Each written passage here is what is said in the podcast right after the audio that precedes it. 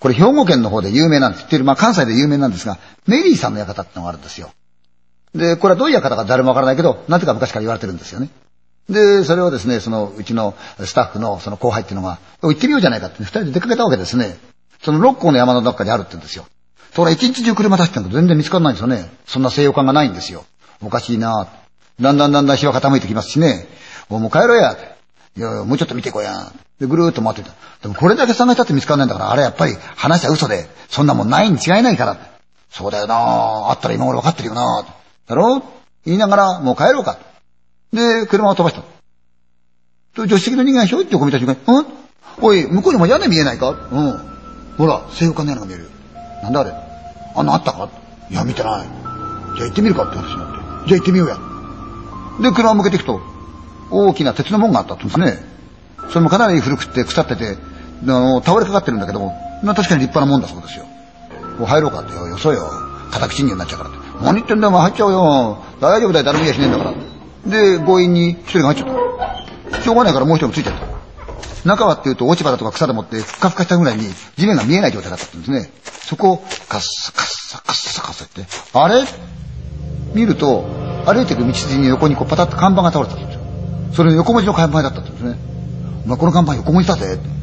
読もうと思っても読めないって言うんですよ。なんだこれ。もしかするとね、本当にこれ、メリーさんの館かな。そう思った瞬間二人ずーっとしたんですね。来ちゃった。どうする？ほら見ようやん、おい。ここまで来たんだから。いや、そうや。いいよ、行こうや。さあ、さあ、大きな建物が見えてきて、入り口の玄関のドアも見えてきた。どうする？俺入らん。俺入るぞ。お前入る、俺入らん。じゃ俺外回ってるわ。うん。で、入ると言った彼が、ドアのノブ手をかけた。こうしちゃった。スーッとドアが開いた。中はっていうと、広いフロアなの。で、真ん中に階段があって、2階繋がってる。1階にも部屋がある。変なんだなぁと思った。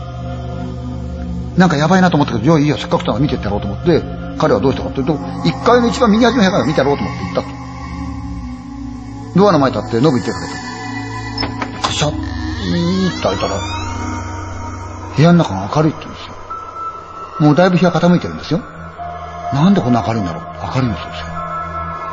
埃だらけになってるんだけども、ピアノが一台ポーンと置いてあったんですよね。古いピアノが。ここ長くいちゃいけないな。そういう気がした。で、ドアパタンと閉めて、帰ろうと思って。戻ってきた瞬間に階段が目に入ったんですね。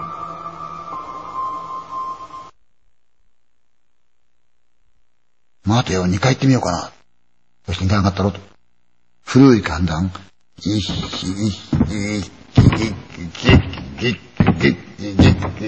と上がってた。上がってみると、部屋がいくつかあって、やっぱり一番右側のその部屋から見ようと思って、彼行ったって、うん。飲みてかけて、いーって開けて、ほいっと飲んだ。中はってと真っ白なのが明るいんですよ。白い明るさなんでしょうかね。なんでこんな明るいんだ気持ち悪いと思って。こんなことあるわけない。時間から考えても。うわーと思って、バタンと閉めちゃう。こいつはいかんぞ。これ絶対いかんぞ。他の部屋みんなやめよう。帰ろう。また、ピッタピッタピッタって階段のとこまで来た。と、ちょうどその階段があった正面の部屋ってのがあるわけですよね。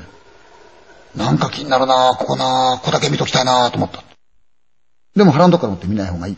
見ない方がいい。見ない方がいいっていうのがある。でも、見たいなと思って。じゃあと思って、ガキちょっと中から、さーっと白い明かりが差して。うわなんか眩しいじゃないか。ちょいと覗いた。中が見えない。ただ明るい。いけねえとってパタンと閉めた。これはもしかすると見ちゃいけない部屋なんだよ。これ見たらなんかあんのかもしれない。やめとこう。帰った方がいいや。非常に恐怖が走ったんで、うわーと思いながら背中向けるの嫌だから、後ずさして降りようと思った瞬間に、気配がしたんですよ、後ろで。動きを全部止めて、気配に耳を澄ましたんですよね。そしたら、シーンとした屋敷のはずなのに、ザワザワザワザワザワザワザワザワザワザワザワザワザワザワザワザワしてるんですよ。明らかに自分の後ろに誰かがいるって言うんですよ。おる。後ろに誰かおる。おるぞ、おるぞ、と思った。でも、振り返らなかったら階段降りれない。どうしようと思ったけど、しょうがない。ゆっくりと、ずーっとこう顔を後ろへ向けてった。体と一緒に。ざわざわざわざわざわざわざわそれで、体が階段の方を向いた。ふっ。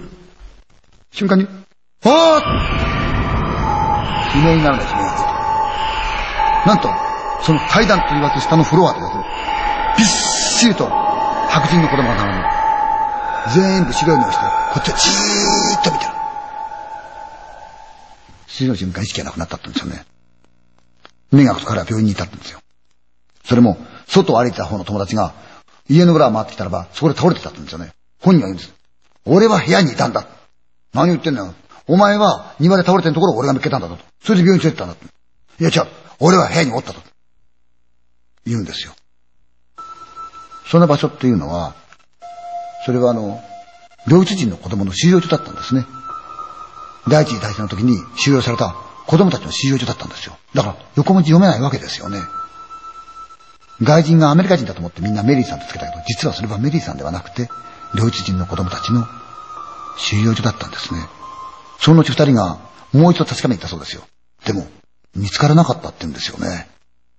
これは関西で有名なメリーさんの館っていう話です。